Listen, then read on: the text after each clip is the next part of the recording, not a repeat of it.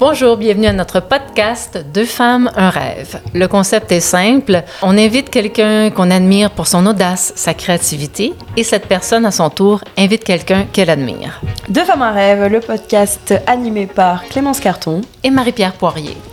Et maintenant, place à notre commanditaire. Parce que oui, euh, dès le premier épisode, nous avons la chance d'avoir un commanditaire. Euh, cette commanditaire, euh, ce n'est autre que la boutique sensuelle, oui, sur Saint-Laurent. Alors, ce n'est pas juste un sex shop où tu peux acheter des vibrateurs et de la lingerie fine, c'est bien plus que ça. c'est une boutique vraiment qui est concentrée sur la santé sexuelle dans sa totalité. Donc, tu as des livres, des bijoux, des jeux de cartes même, du lubrifiant, des bougies de massage, etc. Et donc là, c'est l'instant influenceur. Euh, pour chaque commande de plus de 20 dollars, passez sur le site oui-boutiquesensuelle.com avec le code promo de femme 10 tu as droit à 10% de réduction. Euh, bah dans ce cas, il n'y a plus qu'à vous souhaiter très bonne, écoute.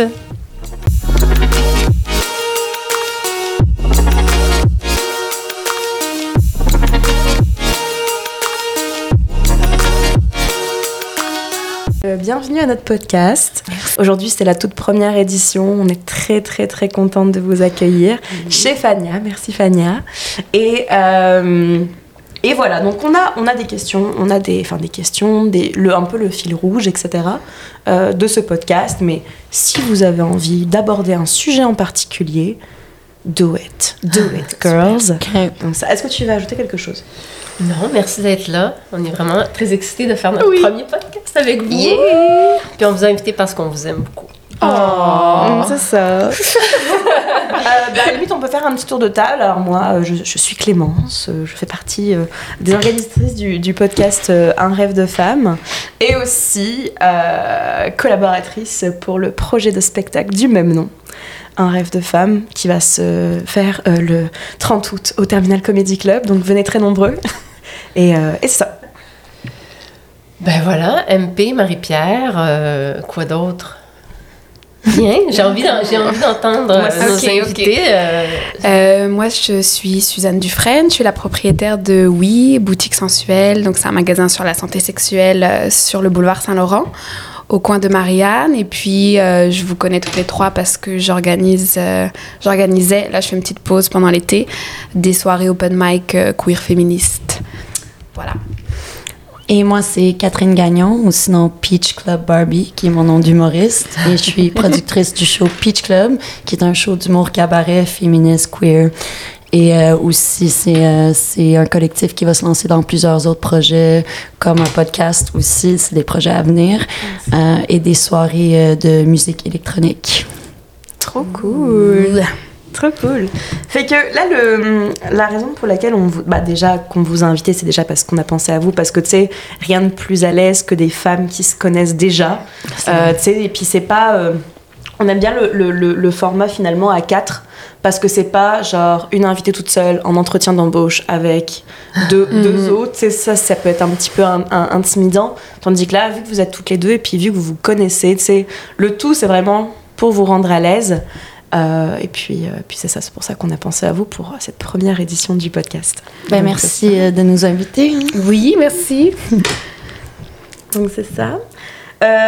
donc là, effectivement, on avait le, le thème Un rêve de femme. Donc on ne va pas forcément parler de l'interprétation des rêves, le côté spirituel des choses. Je pense qu'il y, a beaucoup d'autres personnes beaucoup plus compétentes que nous, je pense, pour en parler. mais c'est plus le côté rêve, mission de vie. Euh, objectif, euh, que ce soit dans l'univers euh, des professionnels, que ce soit dans l'univers personnel, etc., etc. Donc on va plus parler, on va dire, d'ambition, de mission de vie, de vocation. et première question qu'on aurait pour vous les filles. Vas-y, vas-y, tu peux la poser. C'était quoi? C'était celle-là. Ah, c'est quoi Qu'est-ce que vous rêviez de faire quand vous étiez petite, enfant? Est-ce que, tu, est-ce que tu rêvais d'ouvrir un sex shop? Pas du tout. pas du tout? Moi, je rêvais d'être pute euh, toute ma vie. ah, c'est vrai, j'ai oublié de mentionner euh, que je suis aussi travailleuse du sexe. Donc, euh, ouais, effectivement, c'était pas un rêve d'enfant. moi, quand j'étais jeune, je rêvais d'être artiste, peintre. Mm. Et c'était soit peintre ou psychologue. Et euh, au final, ben, je fais les deux, mais dans des avenues très différentes, hein, qui est l'humour et le travail du sexe. Euh, mais au final, voilà, je me suis un peu retrouvée sur cette piste, ce que je trouve quand même intéressant parce qu'il y a un moment après, en fait, j'ai, fait l'école euh, euh, des beaux-arts et j'ai pas, j'ai pas fini mon bac parce que je me sentais pas nécessairement bien dans ce domaine et je trouvais pas nécessairement ma voie. Donc, j'ai comme quitté un peu euh, cet environnement. Et c'est là que j'ai commencé le travail du sexe qui m'a comme mené à rencontrer toutes les personnes que j'ai rencontrées euh, incluant mon partenaire maintenant qui, qui m'a booké pour mon premier show d'humour. Et voilà on dirait que malgré le fait que c'était pas la piste que je pensais prendre ça m'a quand même mené au rêve que j'avais ce qui est quand même intéressant. Ouais. Euh, moi, quand j'étais petite, euh, j'avais plein de carrières différentes. Enfin, d'envie de carrières différentes. Je voulais devenir coiffeuse, détective privée, hôtesse de l'air, mannequin, euh, actrice, mais juste pour porter des belles robes au Festival de Cannes. Puis après, je voulais venir, devenir journaliste pendant longtemps. Il y avait une période où je voulais devenir sage-femme, puis après j'ai vu une vidéo d'accouchement, j'étais genre non, c'est dégueulasse. Euh, mais au final, euh, euh, ce qui m'a mené à ce que je fais euh, aujourd'hui, finalement, j'ai eu une petite crise existentielle euh, pendant la pandémie, là, comme beaucoup de monde. Et puis, euh, c'est ça, j'ai, je suis. Je voulais vraiment faire quelque chose par rapport à la santé sexuelle des femmes et tout. Donc j'ai fait des études de doula. Et puis au final, je me suis dit, ah, mais en fait, les accouchements, c'est pas si dégueulasse que ça. Et bon, je pourrais raconter ça, c'est long à raconter là. Mais au final, j'ai décidé d'ouvrir un magasin sur la santé sexuelle pour offrir des ressources à tout le monde, pour que tout le monde puisse avoir une des meilleures relations intimes et sexuelles. malgré le fait que la province ne donne pas de, de Voilà, de- de, de permis de- d'occupation. euh, Hum, hum. Donc Ouais. toi, tu es une ressource, mais tu es à la recherche des ressources. Exactement. Donc voilà. je- Vous parlez là de, de- justement des permis de. Les subventions, les Ouais. permis et tout, Ouais, euh, j'ai vraiment. Ok. Je savais pas que je t'avais raconté ça. Je ça. je Ouais, avais ça, ça m'a fait chier, en Ouais, fait. ouais. Ben, Ouais. en fait, pour. euh, moi, je veux. je- pendant longtemps, j'ai vraiment voulu me défaire de l'étiquette sex shop boutique érotique Mhm. parce que quand j'ai voulu me lancer, au début, je voulais faire un sex shop nouvelle génération, mais je faisais que me faire fermer des portes euh, euh, au niveau euh, municipal puis au niveau des, des prêts pour petites entreprises. Donc j'étais comme non, je vais vraiment être un magasin sur la santé sexuelle. Et puis je voulais ouvrir, tu sais, comme un lieu où tu des livres et tu des vibrateurs, tu as vraiment une vision holistique de la santé sexuelle au final, parce que pour moi, c'est pas juste le plaisir. Euh, et puis j'aime beaucoup lire en général. J'aimais bien l'idée d'avoir plein de livres. Et en fait, euh, quand je cherchais des locaux, au début, je voulais m'installer plus dans le proche du marché Atwater et tout. Et puis, euh, oh, je, me suis, je me suis renseignée pour avoir un permis d'occupation parce qu'à Montréal, quand tu veux ouvrir n'importe quoi, que ce soit un dépanneur, un café, il faut que tu aies un permis d'occupation. Et la ville, en fait, euh, voulait pas m'en donner. Euh, puis de- d'arrondissement en arrondissement, ça changeait. Et en fait, euh, sur le plateau, au final, j'ai trouvé un local sur le plateau qui m'intéressait vraiment. Et sur le plateau, c'est des droits acquis. Euh, et il y a des sex shops classiques qu'ils ont ouverts dans les années 90, puis au début des années 2000, ils ont dit non, on veut plus de ça sur le territoire, donc il n'y en aura aucun d'autre qui va ouvrir. Et j'ai vraiment dû, genre, comme leur expliquer pourquoi j'étais différente, pourquoi la santé sexuelle c'était important. Je leur ai cité la définition de l'Organisation mondiale de la santé. Euh, je leur ai dit que ils allaient plus faire un service à la communauté en me laissant ouvrir qu'en me laissant pas ouvrir. Mais ça reste, ça Ouais. reste incroyable Ouais. de, de devoir en Moi, je trouve ça 2022 de Ouais. convaincre. Oh Ouais, ouais, tu ouais. sais, euh, Je leur ai dit, euh, les personnes euh, à vulve et avec un utérus, on perd nos droits juste de l'autre côté de la frontière et dans l'est de l'Europe. Et, euh, Mhm. Donc, tu as dû te battre. Ouais, ouais, ouais. Puis on a le droit je- moi, au- je- au, plaisir Ouais. en tant que c'est ça. Tu sais, J'aurais jamais pensé que t'allais Ouais. galérer à ouvrir ce ça que m'a t'as offert. pris, ça m'a pris, euh, euh, je pense, euh, comme quasiment un an dans genre de Je bataille administrative. euh, Je trouve ça malade. Et ça reste Puis, encore difficile d'avoir les subventions, Ouais, maintenant ça les subventions, c'est ça qui est. Tout le monde me dit. Bon, maintenant que j'ai. J'ai ouvert euh, il y a huit mois, je gagne de plus en plus de crédibilité, puis de reconnaissance Mhm. euh, dans des médias traditionnels comme la presse, euh, le journal Métro et tout, mais aussi au sein de ma communauté, puis Ouais. plus loin. Euh, mais tout le monde me dit Ah, c'est génial comme idée. J'ai une clientèle aussi beaucoup plus, on va dire, auxquels je m'attendais pas, de boomers, entre guillemets, qui me disent euh, Oh, merci d'avoir créé un lieu comme ça. euh, moi, c'est le premier vibrateur que je m'achète. J'aurais jamais osé entrer dans un magasin. Tu sais, moi, à chaque fois, c'est- ces témoignages-là, c'est tellement touchant pour moi. Bah, des... C'est la raison pour laquelle tu as ouvert ça Ouais, finalement. ouais, tu as ouais. ouvert euh, ce, ce type de boutique, c'est pour qu'au final, on se sente plus à l'aise dans Mm. notre sexualité, dans notre plaisir et même dans notre bien-être, parce qu'au Ouais. final, le sexe, euh, on le néglige souvent, bah, surtout aux Ouais. yeux publics. Ouais, Oui, mais d'avoir c'est fucking important. d'avoir Ouais. un espace où on peut le dire ouvertement. C'est ça, ouais. c'est ça, ouais, carrément. ouais, je pense que c'est ça qui manquait. Et puis au- après, moi je trouve qu'il y a carrément une hypocrisie là au sein de de l'écosystème qui aide les entrepreneurs parce qu'ils sont comme ah Montréal c'est vraiment le hub pour les startups Mhm. on veut soutenir les femmes les jeunes donc moi je, bah, je suis femme euh, je suis jeune euh, puis je- j'essaye d'innover c'est très innovant Ouais. comme concept il y en a aucun au Canada non, c'est ça. euh, et puis, euh, il était comme, oh, c'est une super idée, Suzanne, mais euh, ben, tu vends des vibrateurs, donc non, on va pas te financer. mais si tu veux, on peut t'offrir du coaching. Puis j'étais comme, le coaching, euh, ça, ne, ça ne paye pas les factures. C'est Ouais. comme l'exposure euh, Ouais, pour, c'est ça. pour, pour les artistes. Ouais, ouais, ils sont Mais ce comme- qui est intéressant avec Ouais. les boutiques, c'est que c'est c'est non seulement la boutique, c'est aussi un point de... Un espace. Exactement, exactement, de rassemblement de toutes ces personnes-là qui se voient dans le Ouais. message que tu essaies de donner Ouais. à travers la boutique. Puis ça, c'est quelque chose auquel je m'attendais pas. Il y a beaucoup de personnes au final qui, euh, qui me remercient d'avoir créé un espace comme Mhm. ça.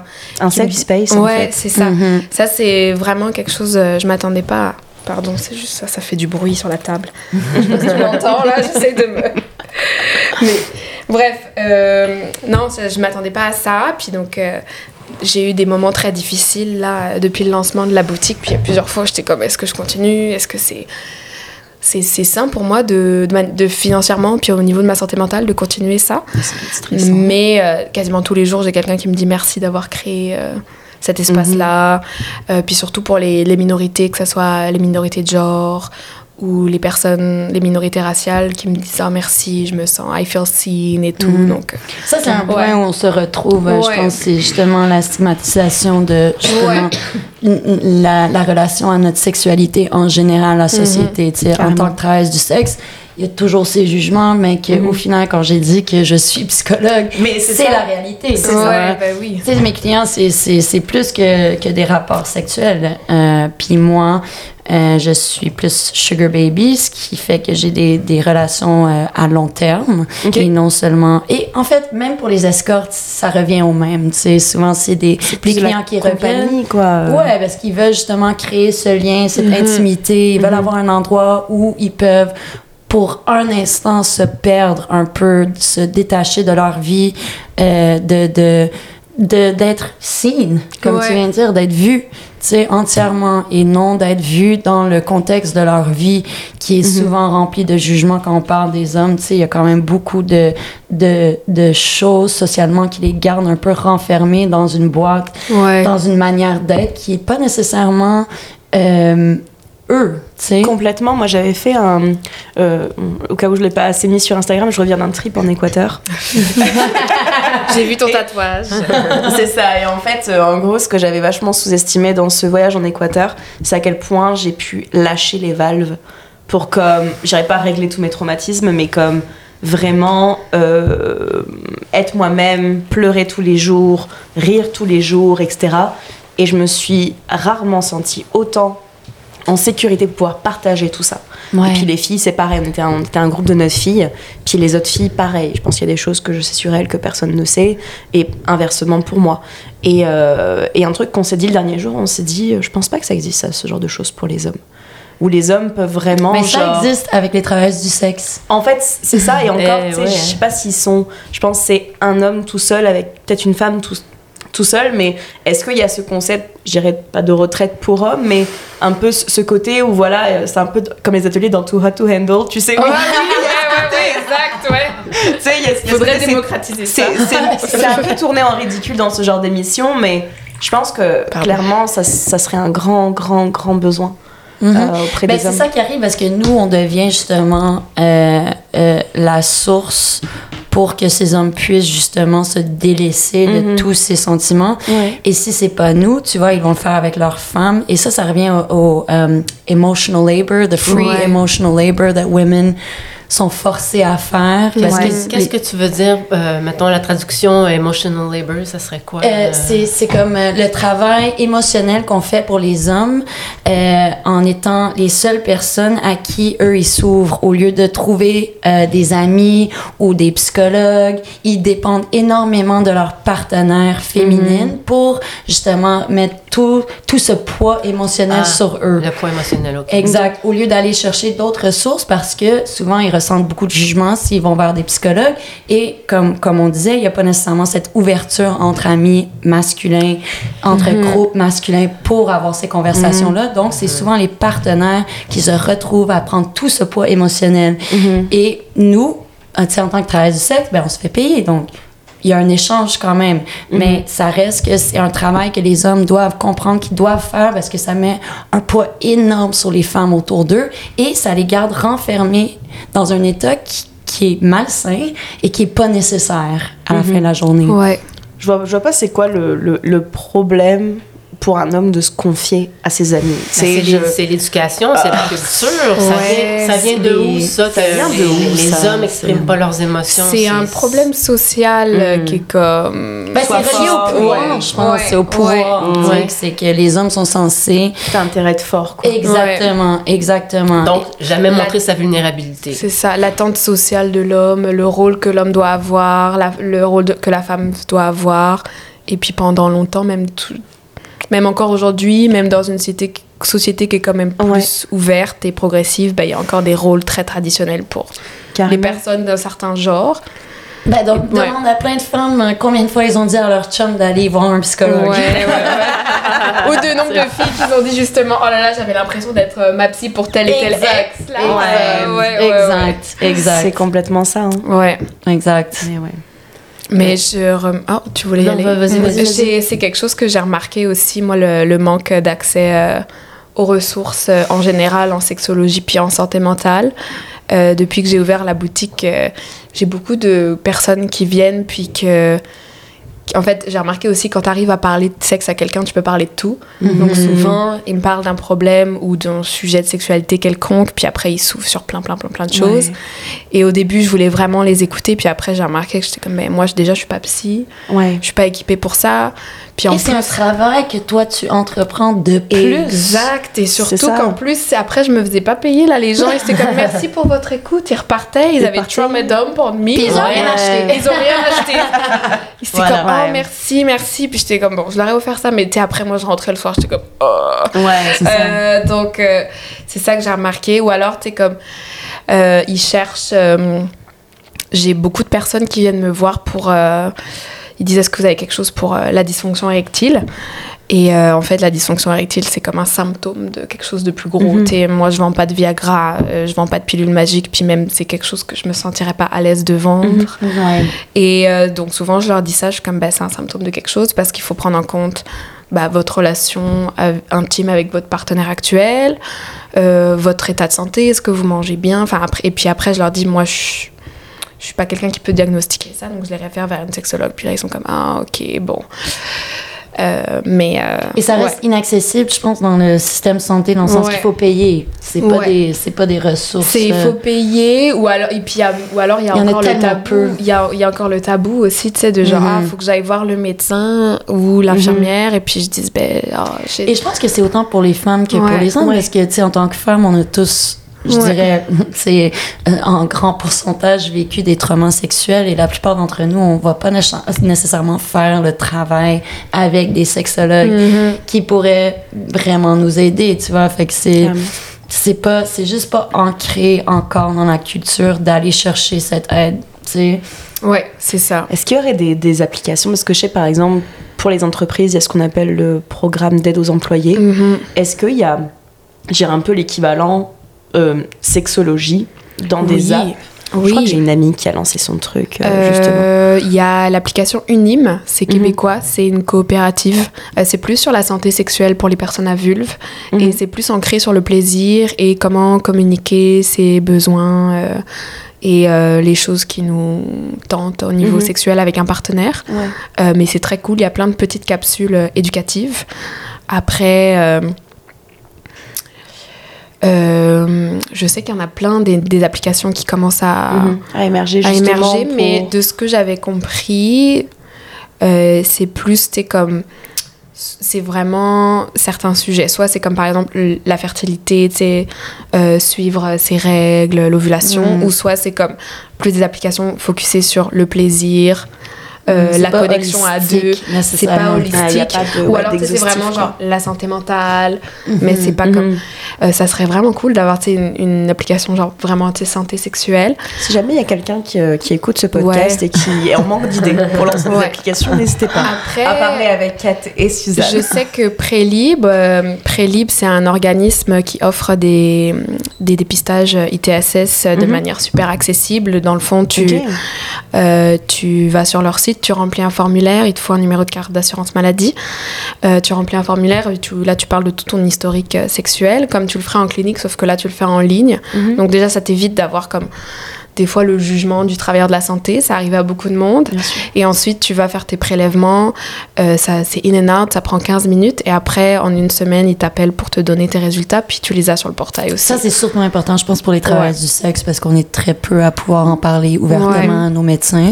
Mhm. Moi, j'en ai parlé ouvertement pour la première fois dans la dernière année. ouais. Et donc maintenant, j'ai comme un rapport très ouvert. Moi, je peux faire mes tests euh, à ch- Ouais. chaque mois et demi, deux mois, il n'y a pas de problème. Super. Mais je pense qu'en général, la plupart Ouais. d'entre nous, on n'a euh, pas nécessairement euh, Ouais. les c'est- ressources, même l'accès aux ressources ouais. pour Ouais. pouvoir se faire dépister parce que qui est tellement important. Ouais, mais moi un truc qui m'a vachement choqué quand je suis arrivée au Québec c'est le nombre de chlamydia et de gonorrhée Mhm. transmises et à quel point euh, baiser sans condom c'est normal et moi j'étais là en mode Oh mais my je god, moi je trouve out. que c'est plus présent, c'est les Français.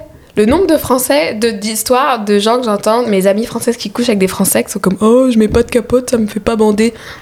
ça, J'ai plus entendu ça chez Ah des Français. Bah, les Français en termes général j'avais pas Ouais. l'impression qu'ils en mettaient beaucoup à la base Ouais. mais ici j'ai l'impression qu'il y a vraiment on va dire je dirais pas cette méconnaissance mais le côté de se faire checker Ouais. de pas mettre de condom mais en plus ça de ne pas se faire checker de dire Ouais. je fais confiance j'étais là Oui, mais même parce que je me souvenais quand j'allais me faire tester à l'université. ouais Pardon. J'espère qu'on va pas enregistrer ça. tu pourras couper la grippe la plus dégueulasse. Euh, quand j'allais me faire tester à l'université, euh, donc ici au Québec, et ben, j'allais dans des cliniques jeunesse, sais, j'avais un super euh, suivi, je m'entendais super bien avec l'infirmière. Puis elle me disait, bon, bah si on t'appelle pas pendant d'ici 10 jours, bah t'as rien. Puis j'étais comme, super. Euh, puis tu sais, moi à l'époque, bah, j'avais des relations à droite à gauche, rien de très sérieux. puis j'étais comme le gars avec que je fréquente en ce moment, il pourrait me dire, il pourrait me raconter la même connerie. Et puis au final, il s'est jamais fait il n'y tester. a pas de preuve écrite en fait Ouais, mais avec Prélib, maintenant, il y en a. ok Puis pour revenir à la question des applications euh, qui offrent euh, des ressources et tout, bah, Mhm. Prélib, je pense pas qu'ils ont une application, mais leur compte Instagram est vraiment cool. C'est de la super bonne euh, vulgarisation. ok Donc, même si je pense, il y a plein de choses qui émergent, là, le l'industrie de la sexual wellness, là, du bien-être sexuel, ça est, c'est en pleine, c'est en, en plein boom. Mais il y a beaucoup de comptes Instagram qui font de la très bonne euh, vulgarisation au final. Mm. Donc c'est ça. ça c'est vrai que c'est le pic de notre génération de enfin genre l'ouvrir oser s'informer oser poser des questions Mm. oser dire qu'il y a un truc qui va pas aussi j'ai l'impression que ça c'est Ben, c'est aussi les trucs qu'on a qui, n'allaient jamais, en fait. C'est Ouais. juste que maintenant, Ouais, ouais. on veut en parler. On ça. veut changer les choses. On veut changer la conversation. c'est ça carrément lever les tabous aussi Pardon. Mais- Ouais. C'est Et quoi de les- vivre notre sexualité Carrément. ouvertement et, et Ouais. audacieusement, tu vois. ça Mais ça serait quoi les, les, les, les derniers tabous qui restent à, à briser? Euh, moi, c'est- pour moi, c'est l'attachement. je vais répéter ça. Ah oui, mais le livre euh, sur l'attachement, Oui, là, qui se vend très justement. bien en ce moment. Donc, devrait je voulais le plus. C'est le- quoi le titre déjà? Euh, Attached. attached. Donc pour moi, le plus gros tabou en ce moment de Mm. notre génération, on va dire, t'es comme. Moi j'ai 26, je dirais entre comme les, les 20 puis les 35 là. Euh, c'est l'attachement. Euh, puis j'ai l'impression que t'es- cette génération-là, on a oui, on a tous vécu t'es notre première histoire d'amour, on était très amoureux, ça s'est pas fait, on a été traumatisés. Bon, ça arrive là, les, t'es- c'est dur, une rupture. C'est la vie. Mais La je première, c'est la Je pire. veux pas faire comme. C'est c'est chiant quand on dit ça quand tu vis une rupture, là, hein, mais c'est la vie, tu vas en trouver d'autres. Mais ça fait partie de, des expériences humaines qu'on peut vivre. Puis ensuite, bah, euh, y a, de ce que j'ai pu voir, il y a beaucoup de gens, ils vivent une ou plusieurs ruptures douloureuses, douloureuses puisque bah, maintenant, euh, je vais juste avoir des relations sans lendemain et tout. Puis on se met sur les applications. Puis Que ce soit les hommes comme les ouais, femmes. que ça soit les hommes comme les femmes. Moi, je, je suis coupable d'avoir fait ça, là. Mhm. Et puis on, on minimise en fait euh, l'impact de, de l'attachement humain. Puis aussi, je pense, c'est parce qu'on ne sait pas comment l'attachement humain fonctionne. Puis le Mhm. livre Attached, que c'est marrant, je le vends très. J'en vends beaucoup en ce moment, là, c'est le printemps et tout. Les gens sont comme, ok, je vends beaucoup de Attached, Ethi- Ethical Slut, qui est un livre sur, euh, voilà, sur euh, les relations polyamoureuses et du lubrifiant. C'est euh, la saison. Euh, je donne des cap- Les gens sont allergiques, ça sèche en je donne des condoms gratuits, je tiens à préciser, hein, faut se protéger. Euh, Prélib, justement, on m'a donné plein de condoms, qu'ils sont, ils sont là, ils sont à la caisse. Euh, donc protégez-vous. Euh, mais. euh, Ah, c'est bon pour les travailleurs du sexe. Oui, boutique sur Saint-Laurent. C'est quoi, C'est le- quoi l'adresse? 43,57, Pour je tous les travailleurs du sexe. je donne des condoms gratuits, puis ça vient avec un petit truc de lubrifiant. Excellent. Voilà. Génial. Euh, donc, euh, qu'est-ce que je disais? Oui, en fait, donc le livre Attached, écrit par Adam Levine. Amir, non, Adam Levine. Les vibes, c'est Maroon 5. Oui, je sais. C'est pas. euh, font tous les- tout le temps. C'est pas, possible que le chanteur de Maroon 5 ait écrit ce livre. Je. Amir Levine, euh, voilà, c'est un psychologue. Il a coécrit avec une autre psychologue, Rachel quelque chose. Je suis désolée, je me souviens plus de son nom.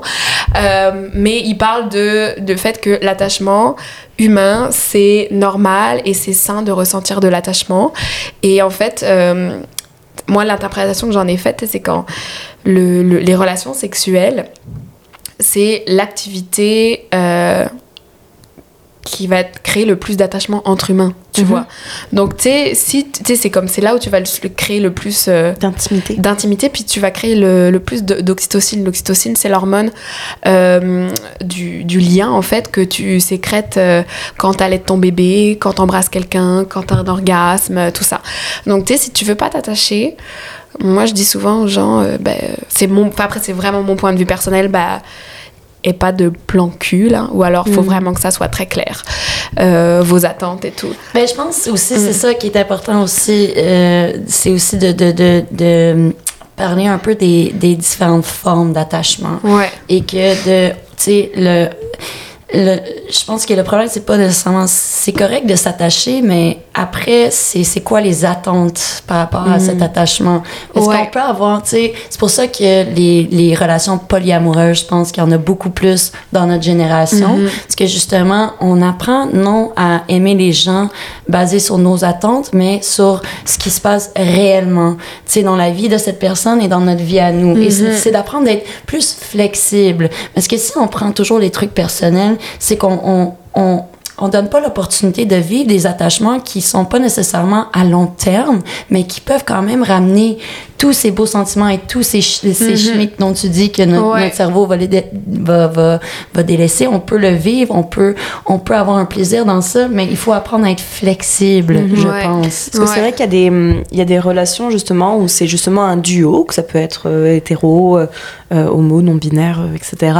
Et c'est vrai que comme justement on parlait tout à l'heure de comme par exemple il y a un partenaire qui va, on va dire, se confier absolument auprès de son sa partenaire, il y a aussi un, donc un attachement, mais surtout une dépendance affective. C'est ça. l'ai souvent entendu ce terme, et je pense que ça, ça, ça fait du sens que c'est un grand mal qu'on a aussi euh, en ce moment. C'est le, le côté où, euh, si jamais cette personne-là s'en va de notre vie, notre monde s'écroule.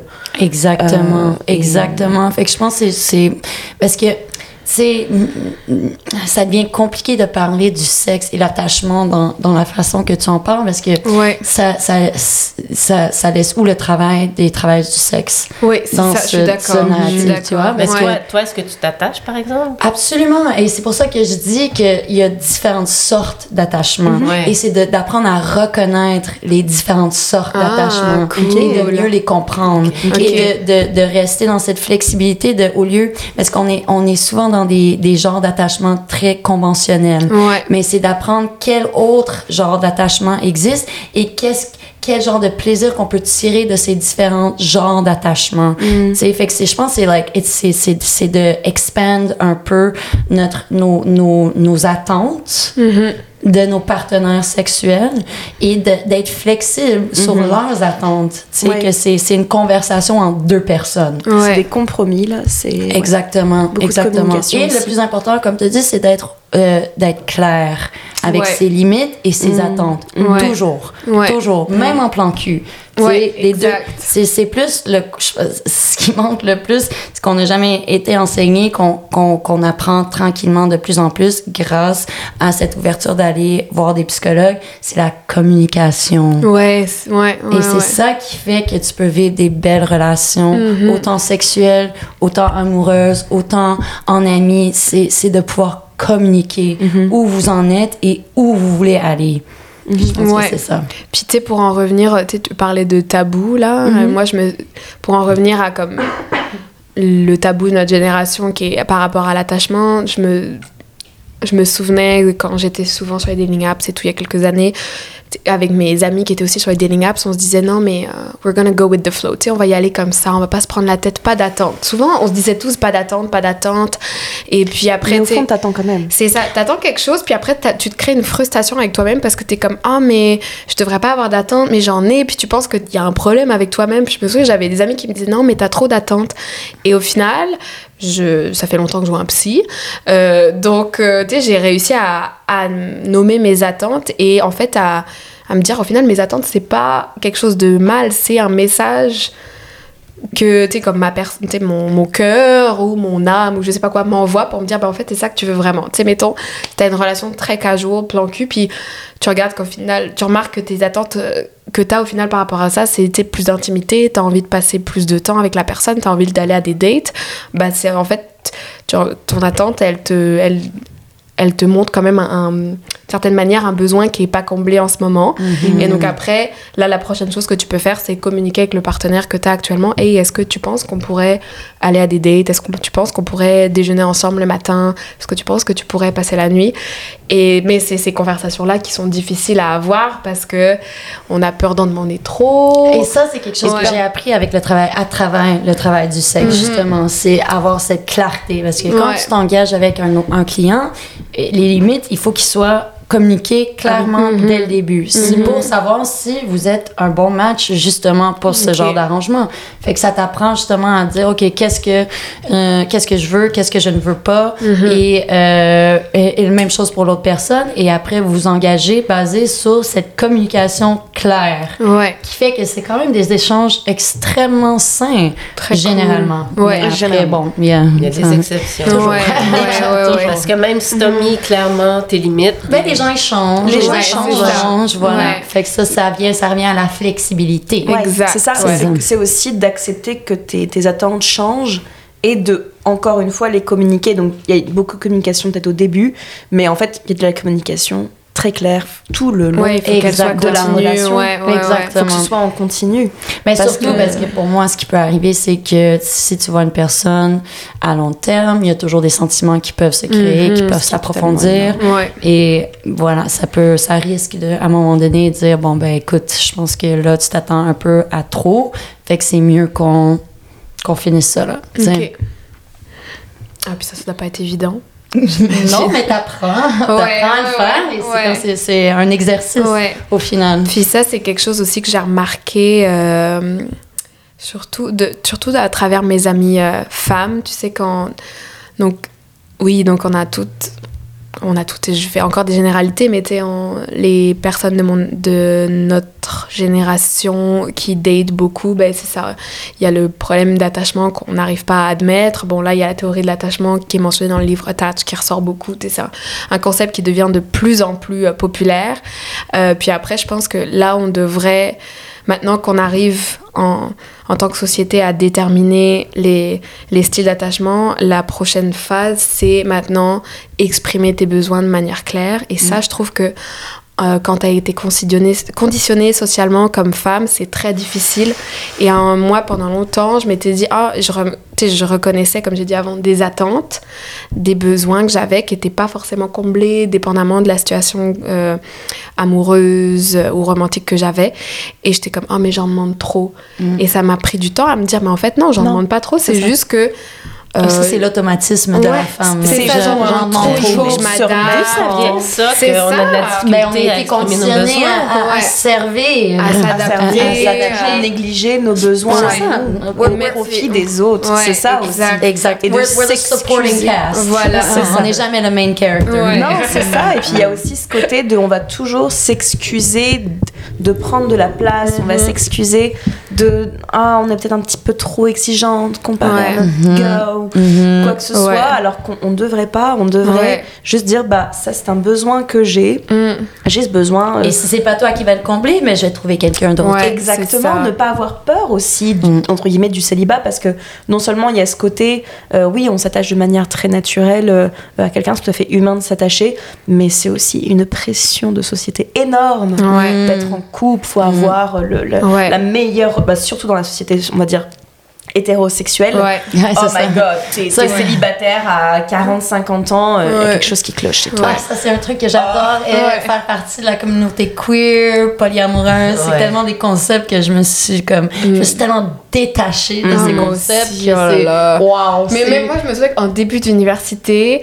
euh, même, enfin, pendant longtemps, j'ai, en étant ado jusqu'à mes 21 ans, là, j'ai, je subissais la pression de faut être en couple. Je me souvenais qu'au lycée, donc le secondaire, euh, tout, on était un groupe de cinq amis, tout, ils, ils vivaient tous leur high school sweetheart, leur première histoire d'amour et pas moi. Et je pensais vraiment qu'il y avait un problème avec moi. Et ensuite, euh, non, je pensais, j'étais comme, mais pourquoi? Est-ce que je suis moche? Est-ce que je suis bizarre? Puis je posais vraiment ces questions-là à mes amis. hein. Euh, et puis au final, j'habite dans une petite ville, je suis arrivée à Montréal, j'ai découvert que hot. I am hot. Oh my god. Dick is falling from the sky. It's raining men. Voilà. Littéralement. Euh, mais aussi, euh, après, et là, après, donc j'étais à l'université, puis j'avais mes amis qui vivaient comme genre leur première histoire d'amour plus sérieuse, puis moi, c'est arrivé comme plus tard, puis j'avais vraiment mes amis qui étaient comme, mais tu te sens pas seule? J'étais comme, ben non, là, euh, je suis occupée, euh, je suis à l'université, j'ai une job à temps partiel pour payer mon loyer. Ouais.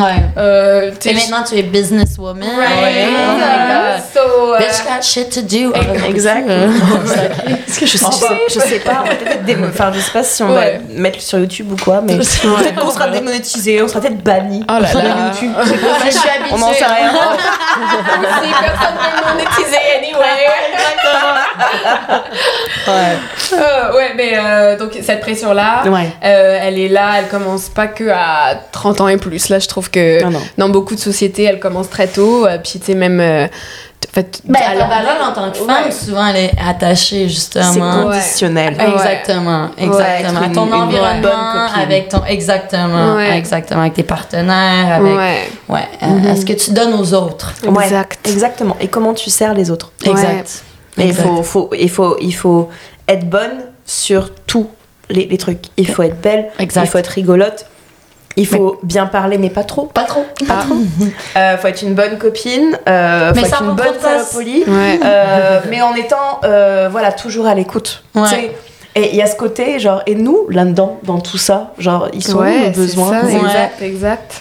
C'est en train de changer, là, mais euh, c'est chaud quand même. Puis en fait, pour en revenir, sais, comme Oui. Aux relations intimes, quand tu tu t'exprimes clairement tes besoins, moi au final, j'étais comme, bon, bah, allez hop, je vais avoir la, la conversation difficile. Et à chaque fois, j'étais comme, ben en fait, je pense que ça, ça me convient pas. Est-ce qu'on peut faire ça? Et à chaque fois, la personne en face disait, ah ben oui, pas de problème. Il y a aussi ça. c'est ça. hein. Et moi, à chaque fois, euh, tu sais, knock on wood, mais à chaque fois, j'étais agréablement surprise. Mhm. La personne n'était pas comme, Oh, toi t'en demandes trop, t'es trop chiante, euh, bah c'est fini entre nous. On m'a jamais dit ça, on m'a dit, bah oui, pas de problème, on va trouver un compromis, c'est super, merci de me le dire, tu vois. Ouais. Euh, et puis il y a une fois où j'étais comme, bon, j'ai exprimé mon besoin, deux, trois fois, ça marche pas, j'ai appelé le gars que je fréquentais à l'époque, j'étais comme, bon, bah écoutez, je pense qu'on va en rester là. Puis maintenant on est amis, tu vois. Euh, Et ça, ouais. c'est le plus important aussi, Ouais. c'est de, de c'est là la flexibilité dont je disais, de, de vivre quelque chose avec quelqu'un. Et si jamais ces besoins, vous, vous ne vous comblez pas, vous vous comblez pas vos besoins, de pouvoir euh, aller vers une autre relation, une relation différente. Ouais. Et d'avoir la flexibilité de pas euh, sentir, ce, de le prendre personnel. Sais, Ouais. parfois, ça se peut que vous étiez juste pas sur la même ligne, que, Mm-hmm. que c'est, c'est, vous étiez juste pas sur la même page et c'est correct. C'est correct de passer à autre chose. Mm-hmm. Ouais. Puis ça, c'est quelque chose que j'ai vécu dans mes deux dernières relations, Mm-hmm. que ça, ça a bien fini justement parce qu'on s'est dit, voilà, il y a, tu sais, on on n'a pas pu se donner ce qu'on voulait, ce qu'on avait de besoin, mais ça change pas qu'on a quand même euh, bâti une amitié à la base. Et ça, ça peut continuer. Ouais. Tu sais, c'est correct d'avoir différentes, que la relation que tu as avec une personne, elle va changer au fil du temps et c'est c'est d'accepter ces changements Ouais. et de les vivre Ouais. et d'accepter les changements de l'autre personne. Parce que si on veut être accepté, il faut accepter l'autre. Ouais. Ça, c'est difficile. Ouais. Ouais. Ouais. Ouais, énormément. Mm. Mais tu l'apprends parce que, tu sais, il faut, OK, tu vas vivre les sentiments, tu vas vivre la tristesse, tu vas vivre euh, la colère, comme je l'ai vécu avec mes ex, par exemple. Mais ah, ça, c'est normal, tu sais, on a Mm-hmm. le droit. Mais après, tu vas, tu vas continuer à vivre cette tristesse et cette colère. Pourquoi? Ça change quoi? Il n'y a Mhm. que toi qui es blessé dans l'affaire. Exactement. Être en colère contre, contre quelqu'un, il n'y a Ouais. que toi qui es blessé. Exactement. Et ça change pas le fait que vous pouvez pas vous donner ce que vous avez besoin. C'est qu'il faut simplement, c'est c'est l'acceptation radicale. Ouais. On dit euh, Ouais. en ouais. thérapie. Ouais. Acceptation radicale. Exact, exact. Mm. Moi, je trouve que c'est le travail d'une vie d'apprendre à être bien seul, déjà, premièrement. Et puis de ne pas attendre qu'une seule personne remplisse tous nos besoins. Mais ça, Ouais. ça vient tellement de l'éducation. Ouais. Et c'est pour ça que la- les relations polyamoureuses aussi sont intéressantes parce qu'on on met pas toute la responsabilité sur une seule personne Oui, de ça. combler tous nos besoins. Et on accepte que parfois, il y aura une personne qui va pouvoir nous donner ce truc et une autre personne qui va nous donner ce truc et on peut en prendre un peu de partout et de laisser ces personnes aller chercher leurs besoins partout où ils ont besoin d'aller les chercher. Que là, ça crée plus un, un network, un ecosystem au lieu de créer justement une... euh, Quelque chose de binaire. exactement, ouais, ouais. Puis ça exactement. met moins de pression sur une personne qui, Ouais. lui, sent la Exactement. pression de remplir justement Ouais. tous les Exactement. besoins. C'est ton Exactement. amant, ton coach de Ton vie. meilleur ami. euh, c'est- c'est- ça, c'est quelque chose vit en tant que femme. Voilà, non mais ouais. En tant que femme, on Ouais, vit ça aussi, beaucoup. ouais. C'est ça Ouais. Que je disais tantôt pour le travail émotionnel qu'on fait, de devoir combler tous les besoins d'un homme parce qu'il Ouais. qu'il n'a pas la capacité d'aller chercher les autres ressources. C'est pour ça que c'est important d'aller chercher partout Mm-hmm. et aussi de parler plus des, des amitiés. C'est pas juste les relations Ouais. amoureuses qui sont importantes. I love my friends. Je Ouais. suis en amour avec mes amis, mais c'est un amour, tu sais qui est, qui est aussi profonde que mes amants, même parfois plus. Plus? Ouais, exactement. Ouais, exactement. carrément. Faut pas négliger les copines. hein. Non. Non. Et les copains non plus. Exactement. Ouais. Exactement. Mais l'amitié entre femmes et l'amitié entre hommes, justement, peut-être que c'est là la différence. Les hommes se sentent moins facilement euh, acceptés d'exprimer leurs émotions entre hommes, tandis Mm. que les filles entre copines, ben là, on... Nous, c'est pas un problème de se Ouais. confier, c'est pas un problème de, plus. de pleurer dans les bras l'une de l'autre, c'est pas Ouais. un problème, je sais pas moi, de, de dormir parler de cul, ensemble, euh. de parler de cul, par Ouais. exemple. Il y a- il y, a plus de solidarité, il y a plus de. Ouais. Mais ça, c'est quelque chose dans la, d'entraide. commu- euh, la communauté queer, justement, Ouais. que les Ouais. hommes qui en font partie. Et c'est vrai que même eux, ils ont plus d'amis euh, femmes. Ouais. Parce qu'ils ont cette ouverture, mais c'est vrai que c'est quelque chose qui doit vraiment changer dans, dans le monde des hommes hétéros qui, Ouais. qui, Ouais. qui reste compliqué, je Ça leur ferait Ouais. du bien, en fait. Mais c'est pour eux. Ça leur ferait Ouais. du bien. Nous, on va continuer d'aller créer nos propres communautés pour aller Ouais. chercher euh, ce qu'on a besoin. Et c'est, c'est vous, à la fin, qui, qui reste, vous restez un peu coincé dans cette manière de penser qui, qui vous sert pas. au final. C'est ça. Ben, moi, c'est ce que j'ai trouvé euh, la première fois que j'ai été en contact avec la communauté queer, c'était cette grande ouverture, cette grande acceptation de tout le monde. Est-ce que tu te souviens la première fois qu'on s'est rencontrés? Ouais. C'était à la shop, euh, ben, c'est dans Schlager Maisonneuve, c'est Zach Poitras qui organisait Ouais, un... le, le Drôle en queer. Il, organisait en fait le plus long open mic de l'histoire pendant le mini-fest. Oui. Puis là, on avait comme trois minutes chacun. Ouais. Puis moi, j'étais juste après toi. Ouais. C'était la première fois que je... Donc, tu passais avant moi, puis c'est la première fois que je te voyais. J'étais scotchée. J'avais jamais vu ça, tu sais. J'étais comme, waouh, c'est quoi cette fille? Elle a peur de rien. En plus, j'étais la seule qui l'a fait en anglais, je pense. Oh là, Oh Mais je l'ai fait tout le temps en anglais avec Zach. Euh, Ouais. Zach, euh, oh my god, elle, m'encourage tellement à... oui. Puis à chaque fois, je lui tu sais, je demande est-ce que je devrais le faire en français? Non, elle me dit, euh, ça va, fais ce que tu veux. Je fais, fais ce que tu veux. Ouais, Zach. Puis c'est la première fois, c'est ça que j'ai vraiment senti, cette, cette espèce d'accueil de comment tu es, on te prend comme tu es. Il y a pas, tu sais, je me suis pas sentie jugée aucunement. Mm. Et à tes soirées Ouais, open mic, c'est la même chose. Le la même, esprit, en fait, de We love you as you are. Je sais pas comment. euh, Mais c'est vrai que je dirais un truc qui est intéressant et c'est quelque chose que, que tu as dit tantôt dans le sens que tu avais peur de communiquer certains trucs, mais le moment que tu l'as fait, tu as été bien reçu. Ouais. Donc parfois on a cette grande peur. Et moi, ce que j'ai remarqué, parce que moi quand j'ai commencé le stand-up, j'ai immédiatement commencé à parler du fait que j'étais travailleuse du sexe, qui était quand même un gros move. Ouais, ouais, ouais. Vraiment. Ouais. Et, et honnêtement, j'ai jamais été, T'as été mal accueillie. super bien reçu. Ouais. Jamais. Ouais. Depuis un an, j'ai Ouais. jamais. Bon, il y avait un, un open mic que j'ai fait. euh, non, C'était quel bar, non? Euh, Si tu cas, dis le bar, on va sûrement reconnaître le, le nom de mais l'open mic. mais- un des gérants il a été euh, euh, arrêté pour euh, pédophilie. Oh, ça, c'est le seul bar où ça s'est pas bien passé, mais Oh, ok. on s'entend que. Il y avait pas Il y avait des problèmes. Il y avait des problèmes. Il y avait des problèmes. Moi, Fait je veux que- savoir le nom du bar, on le dira après hors caméra. on, en, on en parle. D'accord. Dès que je m'en souviens, c'était Oh my bien. God. euh, Ah, je m'en souviens pas. Ça, c'est pas bien, ouais. ouais. Mais sinon, vraiment, c'est ça. Parfois, on, a- on, on, on se raconte toutes ces, ces, ces, ces mêmes histoires. Et, et ils deviennent ancrés dans notre esprit, dans notre cerveau. Et finalement, ils sont pas nécessairement alignés avec la, la réalité. C'est juste des histoires qu'on se raconte. On s'imagine Ouais. toujours le pire scénario. Mhm. Ouais. Et puis Et là, finalement, on fait quand ça se passe- collectivement, collectivement. ouais, c'est ça, Et, c'est ça. et quand, et quand le, le moment se passe et qu'on décide de foncer au lieu d'y aller tu sais, à, à reculons, et ben là on se rend compte qu'en fait ça s'est Ouais. super bien passé. Puis tout le monde nous a kiffé. Ça m'a fait exactement, bon, exactement pareil avec le twerk. Mhm. Genre, premier show de twerk. Twerk queen. Oh my god. Premier truc avec le twerk. Déjà, moi, j'ai- j'ai pas une tête à faire du twerk. Encore moins un cul à faire du twerk. Bah, quand Et, même. euh, bah maintenant, oui. Ouais. C'est maintenant, Quand même, oui. le quand même, maintenant, je l'ai. Est-ce que ça prend un cul spécial? Faut qu'il y ait quelque chose qui bouge quand Il même. faut, faut qu'il y ait comme ça, puis ça fasse ça, ça le disque comme ça.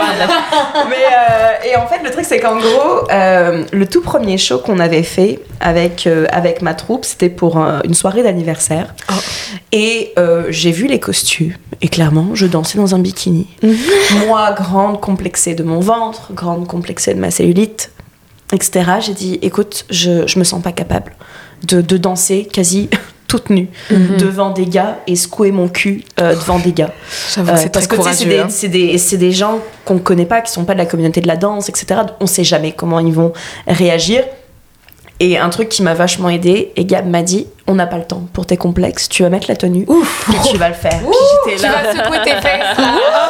Dans 5 minutes là. Et c'est vrai que ça a secoué mon cocotier en disant bah tu sais c'est pas parce que genre moi je pense que ça va mal se passer Ouais. que ça, ça s'est mal passé et les gens étaient fous. Les gens étaient fous parce qu'au final, tu sais, je décidais d'aller all-in, de faire quelque chose de complètement assumé. Mm. Donc on avait toute notre petite chorégraphie et tout. Mm. Et les gens étaient, enfin j'ai jamais eu, même sur les réseaux, aucun commentaire négatif parce Mm. que chaque vidéo que je poste, chaque chose que, que je mets en rapport avec le twerk, donc qui est quand même quelque chose qui peut être un petit peu controversé, Mhm. j'ai jamais eu de trucs euh, de trucs négatifs parce que justement je pense que le- la force de ça c'est que c'est complètement assumé C'est l'audace. Ouais. et ça c'est le ça. côté audacieux qui fait que personne peut, peut te juger pour ça Ben, parce que la plupart, ils ont même pas l'audace pour le faire eux-mêmes. C'est. Exactement. De le exactement. voir, de voir quelqu'un C'est l'authenticité au Exactement. final. C'est Ouais, ça. Ouais. C'est c'est ce côté, ok, Mm. bah tu oses, bah tu sais, qu'est-ce que tu veux critiquer sur quelqu'un qui ose faire quelque chose? Ouais.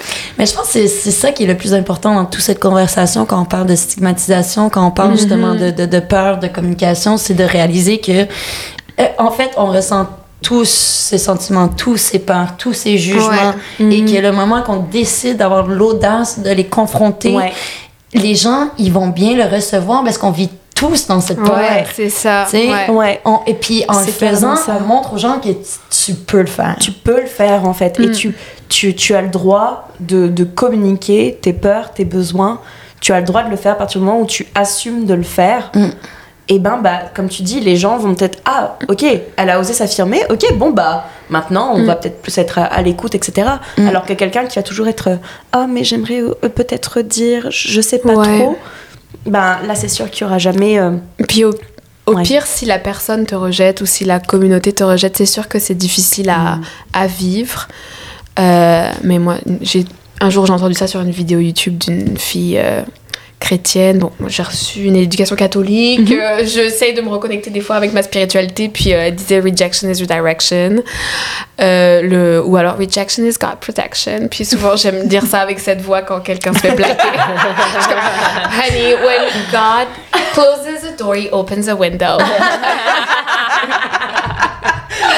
le nom du podcast. Voilà. Rejection, mais je le dis tout le temps, je suis comme Ouais. le rejet, ça te redirige vers C'est quelque chose, tu sais, que ça soit un partenaire qui te rejette ou une communauté qui te rejette, bah, ça C'est peut- quand le plus audacieuse que tu décides d'être, le plus de Ouais. rejet que tu vas vivre, et c'est important. Oh my c'est god, important. ouais, moi je suis C'est la reine du important. rejet là. Ouais, grave, Franchement, moi je suis aussi, désolée, mais- aussi.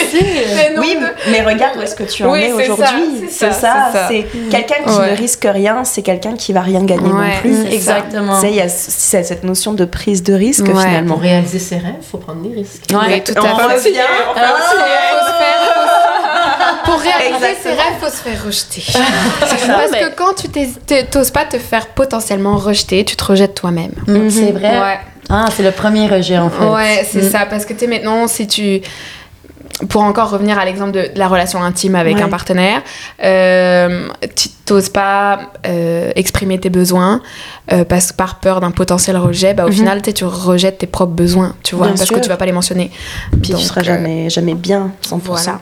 Mais Ouais. t'en parlais dans ton numéro 4 du jugement des autres. Mm. Que tu te souviens, dans, dans un, dans un des numéros que j'ai vu dernièrement, tu disais les gens se permettent de, de, de donner leur opinion sur ce que Oh je oui, fais oui, dans oui. la vie, right? Oui, oui, Ouais. oui, oui, oui. Ben, en fait, que tout le monde, ben, c'est ça, je disais que la seule différence entre mon travail et le- et le vôtre, c'est que tout le monde a une opinion sur mon travail. c'est ça, sans le besoin de me partager. Parce que, tu sais, quand euh, tu vois quelqu'un qui travaille au Tim Hortons, il y a personne qui va rentrer puis qui va dire Non, mais donc, penses- c'est bien plate. Ouais, ce que tu euh, fais. tu penses pas que tu pourrais faire plus avec ta vie? Tu trouves pas que c'est Ouais. un peu euh, dénigrant euh, pour toi-même? Euh, tu sais, va ch- tu sais, mais pour moi, ça, ça arrive, tu vois. Ouais. Mais en vrai, je dis ça, mais je, suis étonnée à quel point euh, je, je vis pas ces rapports. Comme les gens, je suis tellement, j'ai tellement été bien reçue dans la dernière année que je, tu sais, on s'entend que c'est quand même, ça reste une petite communauté toujours. Là, je suis dans les réseaux de Montréal, un peu vers Ottawa, Toronto, puis je reste un peu dans les réseaux queer, féministes, fait que je suis protégée, tu sais. Mhm, C'est un safe space. Ouais. J'imagine que le plus que j'avance dans ma carrière, je, je m'ouvre euh, au monde. Avec le bon et le mauvais. Exactement. Ça. Et ça, je le sais. Je le sais que ça va venir. Puis, tu sais, ça commence un peu sur les commentaires du gang show. Tu sais, euh, son père doit être fier. euh, Tu sais, des petits trucs comme Ouais, ça. Je suis comme, ben, mon père, il est pas là. comme la plupart d'entre nous. mais, en- mais réellement, je pense que euh, on sous-estime à quel point, euh, surtout notre génération, notre génération a changé, a évolué. Ouais. Et si on, on laisse la chance aux gens avant de, de mettre un jugement sur le public en général, je pense qu'ils peuvent nous, nous surprendre. Et c'est Ouais. important de, Ouais. de rester dans, dans ce que j'ai compris dans la dernière année, de rester dans ce, ce- cet euh, optimisme et de, de, de, de garder un peu le cœur et l'esprit ouvert. Ouais. Parce que les gens, ils vont vraiment te surprendre. Ils m'ont surpris en tout cas. Ouais. C'est Ouais. une belle leçon en tout cas. Ouais. Ouais. Moi aussi, euh, tu sais, je m'attendais pas euh, d'avoir autant de retours positifs euh, et de la part de, de gens de 18 jusqu'à 87 ans, tu vois. Ouais. Donc, euh, je... Et il y a personne qui est venu me voir. Ah, si, une fois, il y a eu un prêtre qui est venu. Mais je, je suis sur Saint-Laurent, là, j'ai tout, vraiment. Euh, mais à part, je pense que c'était vraiment l'exception parmi toutes les personnes que j'ai pu rencontrer depuis l'ouverture de la boutique. Mais la plupart des gens étaient comme Ah, waouh, t'es courageuse de faire ça. euh, à 25 ans, j'avais ouvert à 25 ans. Euh, ou alors, merci d'avoir. Euh, euh, c'est des. Il a dit quoi, le prêtre? Moi, je suis curieuse de savoir. Oh my quoi, le traître Vous êtes une prêcheresse. Euh, Donc, il a dit. Vous allez brûler en enfer. Euh, C'était pas loin. C'est vrai! Il a eu une théorie très intéressante sur les, ma- les maladies sexuellement euh, transmissibles. Oh. Donc c'était encore à l'époque où t'es comme les premiers mois d'ouverture. Moi je parlais vraiment à tout le monde. J'étais comme je me crée un réseau, je veux faire des ventes, Ouais. je suis sentie avec tout le monde. Maintenant je fais plus ça. Euh, surtout. euh, Cassez-vous Surtout, j'ai remarqué que j'avais aussi beaucoup d'hommes qui me parlaient pas du tout du contenu de ma boutique, mais qui adoraient me donner des suggestions. Ah! Euh, voilà. Euh, donc maintenant, quand, Ouais, bref. c'est vrai qu'ils font tout mieux que tout le monde. Euh, voilà. Euh, mais donc ce prêtre, il entre, il me dit, donc moi je dis bonjour, il me dit pas bonjour, puis il me dit c'est quoi ici? Je dis c'est un magasin sur la santé sexuelle. Euh, puis il me dit est-ce que vous avez entendu parler des soul ties, donc des, attaches de l'âme? Je suis comme non, qu'est-ce que c'est? Il me dit mais en fait vous savez quand vous avez des, relations sexuelles avant le mariage, vos, âmes, they, they become tied, genre elles deviennent attachées. Donc ça fait que vous vous absorbez tout de la personne, sa dépression, ses maladies, tout ça. Donc c'est pour ça qu'il faut pas se marier avec n'importe qui et c'est pour ça qu'il faut avoir euh, une union sacrée. Euh, et donc moi je suis comme ah d'accord c'est une théorie intéressante. Est-ce que vous avez des livres euh, Parce que j'ai une petite section spiritualité sexualité où j'ai des livres sur le tantrisme. J'ai J'ai l'impression que Ouais. le livre d'attachement, il parle un peu aussi, Ouais. justement, de les liens qui se créent. Ouais, mais là, je pense pas que tu peux. Je suis désolée pour toutes les personnes à qui j'ai transmis ma dépression. euh, mes problèmes de substance. Oh là et, euh, il y a, il y a une liste. Hein. Moment Je suis de désolée performance. Aussi, je porte des capotes et tout, je suis désolée.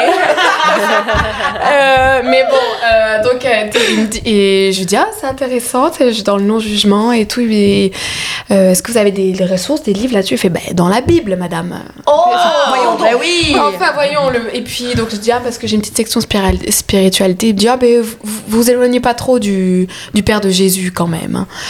Enfin, bon, bref, je sais comme, ah, d'accord. Puis, il est reparti là, mais bon.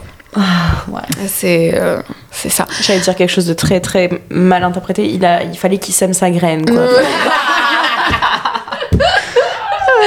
Mais euh, bon, c'était. Écoute, qu'est-ce que j'allais Oui. dire D'accord, monsieur, pas de problème. Écoute, je ferme boutique, je, je fais faillite, puis je, je- on se voit le dimanche à la messe, non? C'est- ça. C'est ça. Euh, il s'attend à quoi? Mais il s'attendait à quoi? Ouais, ouais, ouais, ouais, bref. Ouais. Mais c'était la seule personne qui m'a peut-être. euh, Mais tu sais, avant, les commentaires ouais. comme ça, ils venaient me chercher plus, c'est les commentaires des Ouais. hommes qui, qui Mm. me mansplain un peu. Maintenant, j'apprends juste comme... Est-ce que tu as des commentaires négatifs de femmes aussi ou de personnes queer justement? Euh, ben, écoute, je pense que les seuls commentaires négatifs que j'ai eus, euh, je dirais que c'était comme un peu dans la famille, là, ben, les gens Ouais. qui ont su. Mhm. Euh, puis encore là, c'était pas ma famille immédiate, c'était plus euh, la copine de, de mon grand frère, mais sinon, non, Pas vraiment. Ouais. non, non. Ouais, c'est ça. At the end of the day, genre, tu on pense que tout le monde va, genre, se préoccuper de ce qu'on fait, mais on est dans une Oh God. société où on est tellement tous Tout tellement préoccupés tous euh, par tous nos problèmes qu'on va pas. euh, Bon, il y a, il y a toujours, toujours des gens qui jugent là, mais tu sais, c'est. Et même là, ils vont Ouais. juger dans l'instant, mais ils s'en foutent après. Ouais, ils ça, ils vont pas dire Attends, faut que je la rappelle ce soir pour Ouais. lui dire que c'est pas bien ce Et qu'elle dans fait. deux semaines, je vais lui rappeler Ouais. encore une fois. tu vois. Mais Bah, il y a le des- prêtre, il y a des gens comme ça. Oui, mais ça. c'est des gens. Tu sais, avant, moi, j'avais j'avais un malin plaisir, tu sais, av- avant d'être d'être à Montréal. Mm. Euh, c'était le fun de juger les autres. Et maintenant, c'est très français. très français. Ouais. Et, et maintenant que je suis ici, je suis là en mode mais j'ai plus le temps de Ouais, juger les autres, j'ai plus envie de juger les autres. Maintenant, je me concentre sur ce que je fais et puis j'honore les, les, les personnes dont j'admire les projets, tu vois. J'ai Mhm. plus le temps de, de, de répandre de, de, de l'énergie négative en fait Mm. au- auprès des gens. Mm. Mm. Je suis devenue beaucoup plus sympa depuis que je suis à Montréal. C'est vrai, c'est un esprit à Montréal, c'est vrai, parce que Ouais. c'est ça que je dis, justement, c'est ce que je vis. Et je pense que c'est ce que tu vis aussi. Ouais, c'est ça. C'est peut-être parce que c'est comme une ville très créative d'artistes et tout. Il y a beaucoup de gens qui se produisent, euh, qui osent se produire, que ce soit sur la scène de l'humour, de la musique ou Mm. de l'art visuel. Et puis chacun fait ses trucs. Puis ça va pas plaire à tout le monde, mais ça plaît à certaines personnes. Mm. Mais euh, moi, un- j'ai parlé de ça dans un autre podcast que j'ai enregistré avec la Radio Choc. On, a contribué, mais tu sais, on- j'ai parlé du fait que j'ai l'impression qu'on évolue un peu dans une bulle. Tu sais, on est, on est un safe space, mais des fois, j'ai, moi, j'ai, des fois, j'ai envie d'aller au-delà de ce safe space parce que la mission que j'ai avec la boutique et aussi avec les événements que j'ai créés, que ça soit genre les soirées open mic ou les événements plus éducatifs, c'est de euh, promouvoir, tu comme pour moi, les valeurs que je veux promouvoir, c'est la santé sexuelle, puis les relations intimes saines pour tout le monde.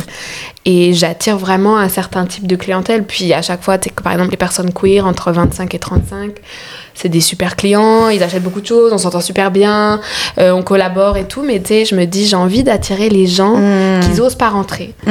Tu ça, vois. genre, ça aussi, c'est un truc que je Ouais. me dis justement parce que ça sert plus besoin. Ouais. de exactement, tu sais, je peux faire mes shows et tout le temps avoir le même public qui est Ouais. queer, féministe, mais je leur raconte rien de nouveau, tu vois. Ils sont très d'accord avec mon point de vue. Exact. Mais qu'est-ce qui se passe quand on va au-delà de ce public? Et c'est pour ça justement qu'on voulait faire euh, pour le prochain Pitch Club, on veut commencer à faire des live streams sur euh, OnlyFans. Oh, nice. Pour aller chercher. Et c'est pour ça aussi que le côté bilingue est vraiment important dans mon show pour justement avoir accès à un plus grand public. Très cool. Tu sais. Très cool. Et c'est ça qu'on veut faire aussi avec le podcast, c'est justement répandir au-delà de notre petite bulle ici Oui, à Montréal, ouais, ouais, ouais. oh, est fantastique, on C'est l'adore. ça, vraiment. Ouais. Mais ça, ça, on, on- on se redit tout le même message, Ouais. le message dont on croit tous déjà. Ouais, ouais. Donc, euh, à un moment donné, comment on fait pour euh, partager ce message avec des personnes qui sont pas nécessairement d'accord, tu sais? ouais, ouais. C'est là, c'est là que ça peut être vraiment intéressant. Ouais. Ouais. Et c'est un truc que j'ai appris aussi en faisant mon premier open mic au bordel. Parce que là, c'était. En plus, euh, c'était une des rares soirées que 70% du public était français et non québécois. Ah Ok. Et euh, justement, c'était mon bit sur. euh, ben, c'est tout des bits un peu sur le travail du sexe, mais bon, euh, j'ai comme j'ai commencé et au, le moment que j'ai dit que j'étais travailleuse du sexe, ben, c'était silence total. Ah. Et, et c'est là que j'ai appris qu'il fallait avoir comme un- une blague qui suit en disant comme Hey guys, inquiétez-vous pas, hein. on, est, on est ici pour rire. hein. Détendez, je, je ressens la tension dans, Ouais. la, dans la salle, tu sais, ça va. Ouais. C'est là que j'ai compris, ok, là, je me suis tellement habituée à, à, à faire mes jokes à un public qui sont ouverts à l'accepter, à l'avoir, à le Ben oui, recevoir. ouais, C'est gagné d'avance. Ouais, Ouais. mais j'ai pas, j'ai pas, j'ai pas été forcée à revoir mon texte. Pour... À improviser pour séduire un autre type de foule. Exactement. Et là, il y a des jokes qui ont très bien, très bien passé, d'autres qui controversés. hein. La Ouais. magie du stand-up, c'est que c'est pas une science exacte. hein. De toute Non, façon, non. tu peux arriver, il y a une soirée, ça va être comme euh, on avait les, les open mic de Suzanne où c'était euh, fantastique, les gens rigolent, même où tu t'attends pas, où c'est drôle, Ouais. les gens rigolent parce que je sais pas, ils sont détendus et tout Ouais, ça. ouais. Puis t'arrives un open mic le lendemain dans un bar qui a l'air très très bien, euh, même bien optimisé pour, euh, pour le stand-up. Et puis là, même Joe. Ouais. Et c'est ça qui est fascinant, c'est ce qui, ce qui fait la, la différence finalement avec quelqu'un euh, qui, euh, qui, qui- qui débute et quelqu'un qui est vraiment accompli dans cet art-là. C'est quelqu'un qui, même quand il est dans de, entre guillemets, dans de mauvaises conditions, qu'il arrive à embarquer toute une foule avec lui. Ça Ouais. tout, tout ça, la flexibilité. c'est ça. C'est apprendre à être flexible. Ouais. Non, tu sais, on peut pas Ah. s'attendre à une voix. Ouais. Il faut toujours être prête ou prêt à s'adapter. Ouais. C'est ça que tu, c'est ça, c'est, c'est un, c'est un truc que tu apprends vraiment avec le stand-up. Ouais. obligé de Et, t'adapter. et- et l'humilité aussi finalement. Ouais, Que exact. tu sois queer, que tu sois homme, que tu sois beau, que tu sois moche, que tu, enfin, que tu sois n'importe qui, Mm. ton public n'est pas acquis Mm. à la seconde où tu C'est vrai entres qu'ils sont un peu plus acquis pour les hommes, là. On dirait Bah, que le ouais. public euh, rit pour des blagues euh, très. euh, Ouais. Bah, ça, c'est ça, c'est en fonction. limite. C'est en fonction limité, mais mauvais, ça marche aussi. C'est ça, c'est en fonction du public. Si ils se produisent devant leur chum, Ouais. c'est normal. Ouais, c'est Nous, ça, on se produit euh, chez, chez Suzanne ou au Pitch Club. Ouais. On s'attend C'est à, ça. à être reçus Ouais. comme des princesses. Ouais, Ouais. Tu vois, il y a ce côté-là que les aussi. hommes, ils vont pas être bien reçus. Mais il va être reçu avec un peu plus de. de- Ouais. de respect, mais peut-être de réticence. Mais Ouais, si il- réticence, mais s'il est vraiment bon et si il- Ouais, il- hein. ses valeurs sont les mêmes que la soirée, Ouais. il n'y a pas de raison que ça se passe mal. Ouais. Ouais. Tu sais, on n'est pas anti-homme non plus. Pas du Au contraire. Pas du tout. Pas Au tout. contraire. Non, c'est important, c'est important justement de créer ces liens. Ça revient au, à- au même truc que de- d'aller voir d'autres publics, tu vois. Il faut, Exactement. faut créer des liens et non, et non les, euh, les couper. Ça vous dit, on se fait un open mic dans un, un bar à Bochetron Allez, on fait ça. Alright, so, moi je vais Ouais. twerker. tu sais. Et moi, je suis des bites. euh. Ouais. T'imagines. Moi, j'avais envie de vous poser une question sur. Vas-y. Avez-vous un rêve secret? Quelque chose que vous- dans lequel vous vous projetez là, pour les Un années. rêve secret. Dans les, années- dans les années à venir, là, quelque chose. euh, Euh, moi, récemment, alors on parlait de ça avant que tu arrives, on parlait que mon chiffre fétiche, euh, c'est le 3. Là, on parlait de nos chiffres fétiches et tout. Et euh, j'ai remarqué que tous les 3 ans, il se passe quelque chose de majeur dans ma vie. Et euh, donc, à chaque, t'es comme. Quand j'avais 11 ans, quand j'avais 14. 14. c'est aux cinq ans, Ouais, t'es tous les 3 ans. Et là, je vais avoir 27 en septembre. Et je suis comme, I want a ring. Euh, c'est comme mon rêve du moment, là. Mais je suis comme, I'm so single. Tu sais jamais, hein? ouais, we never know. Euh, mais c'est ça, en fait, euh, j'ai.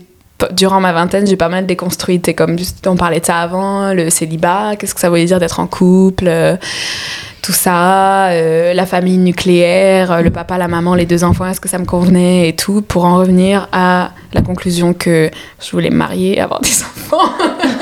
Et, et Et c'est ça, c'est correct. beau, mais ça, c'est important. Ça, c'est un truc important Mm. quand on parle de féminisme. Ouais. C'est important de déconstruire les attentes. Mais Ouais. si, au final, tu fais le tour de tout ça, ça. et tu reviens à, bon, c'est ça que je veux, pareil, qui est peut-être euh, un, un envie classique, dans le sens d'être marié, d'avoir des enfants. C'est correct, en autant que c'est un choix. Un C'est choix ça. Mhm. que tu as fait après avoir exploré et déconstruit tous ces concepts. Tant Ouais. que tu fais pas ça pour faire plaisir à mamie. euh, Ah non, Exact, non, non. c'est ça. Ben, c'est ça. même les deux mamies sont mortes, là, toute façon. Non, mais tant que tu pas pour, euh, tu brûleras en enfer, Suzanne. Mais ça leur ferait On en parle aux prêtres. Oh my god! Oh là là, non. Euh, non, c'est ça mon. Ouais, j'ai j'ai vécu pas mal de choses ces derniers temps, là, depuis, tu sais, comme l'entrepreneuriat, où c'est l'impression que ça te fait vieillir. euh, j'ai ouvert en, en septembre 2022, on est en mai, j'ai l'impression d'avoir euh, vie- vieilli 5 ans en 8 mois, tu vois. Et j'ai vécu des choses, j'ai vécu une rupture, j'ai vécu, euh, tu sais, comme j'ai, dû prendre d'antidépresseurs, euh, pas suite à la rupture, mais tu sais, comme j'ai finalement accepté que je souffrais de dépression, enfin bref. J'ai vécu pas mal de choses euh, assez, qui m'ont vraiment marqué, puis ça m'a fait poser les vraies questions, je pense, puis je suis comme, bah, je pense que j'ai envie de me marier, puis tu sais, aussi, je parle d'amour et de sexe euh, toute la journée, là, puis euh, je rencontre des gens célibataires, euh, je rencontre des gens qui sont mariés, puis il y a quelque chose que j'adore demander aux, aux gens qui me disent oh j'achète pour mon part j'achète quelque chose pour mon partenaire euh, que ou ma femme euh, ou mon mari que je connais depuis tant d'années. Puis souvent je leur demande oh pour vous c'est quoi l'ingrédient secret euh, du mariage? Puis à chaque fois j'ai plein de réponses différentes. Puis ça part dans des super belles discussions. Donc je suis comme ah j'ai envie de vivre ça. Puis j'ai aussi c'est ça j'ai exploré à droite à gauche. Là j'ai vécu I had my slut years era decades you know. I donc think I'm gonna be living a slut life. Ouais. non, mais je suis comme. J'ai. euh, j'ai là, je suis comme. J'ai envie d'apprendre. Puis tu sais, je lis plein de livres sur l'attachement, comment bien communiquer. Je suis comme, ah, j'ai envie de mettre tout ça genre en pratique avec quelqu'un et de vraiment m'investir parce que tu sais, on en parlait par rapport au tabou, tout ça, euh, l'attachement et tout. Aussi, j'ai l'impression que notre génération, on sait pas comment gérer les conflits, tu sais, quand ils s'en viennent dans des relations intimes. Puis souvent, vu qu'on a plein d'autres options sur les dating apps, bah, dès qu'il y a un conflit, on, on se casse. Et moi, Ouais. j'ai envie de Ouais. d'aller à travers les conflits puis euh, voilà et aussi euh, j'ai envie de me marier d'avoir une très belle robe bref c'est le cliché là J'ai- j'aurais deux tenues différentes je sais déjà Mais- j'ai ju- j'ai juste en- oh my god c'est tellement cliché j'ai envie de vivre le grand amour moi aussi, Ouais. cliché, mon rêve. hein. I'm Ouais. gonna live in fucking LA. I'm going to LA, Ouais. bitch. Ouais. Ça, c'est une de mes blagues en plus, mais I'm Oui. going. I'm going to fucking LA. Tu veux, tu veux y aller. C'est le rêve, bien. c'est Hollywood, c'est euh, le rêve. I euh, mean, même si c'est pas pour, euh, pour le restant de ma vie, tu vois, je vais aller vivre, je veux, je veux, je veux avoir une carrière à Hollywood, je veux avoir ma maison, je veux être, I wanna be in fucking yes LA. j'ai binge Yeah. watch Selling Wow. Sunset avant de venir là je suis comme Yes, yes, yes, yes. Puis je t'as-tu te viendrai un, te voir t'as-tu un plan, genre euh, des étapes? euh, comment tu vois? Comment... Mais là, ce qui est intéressant, c'est que c'est fou euh, à quel point, justement, tu parlais des changements que tu as vécu dans la dernière Ouais. année. Moi, c'est pareil, tu vois, j'ai commencé l'humour euh, en mai. Là, ça fait un an, exactement. Je pense Ah. que presque jour pour jour. Ah, nice. Je pense que le premier show, c'était environ le, là, là, en Le fait, 22 le 20, 20 Oh mai, God, ouais, 2022. Fait que ça cool. fait C'est fou. Ouais, c'est fou. Et euh, tout ce qui s'est passé depuis, euh, depuis ce temps-là, c'est c'est incroyable. Il y a vraiment beaucoup d'opportunités qui se sont ouvertes à moi. Mais il y a aussi des décisions qu'on a prises justement en commençant le show.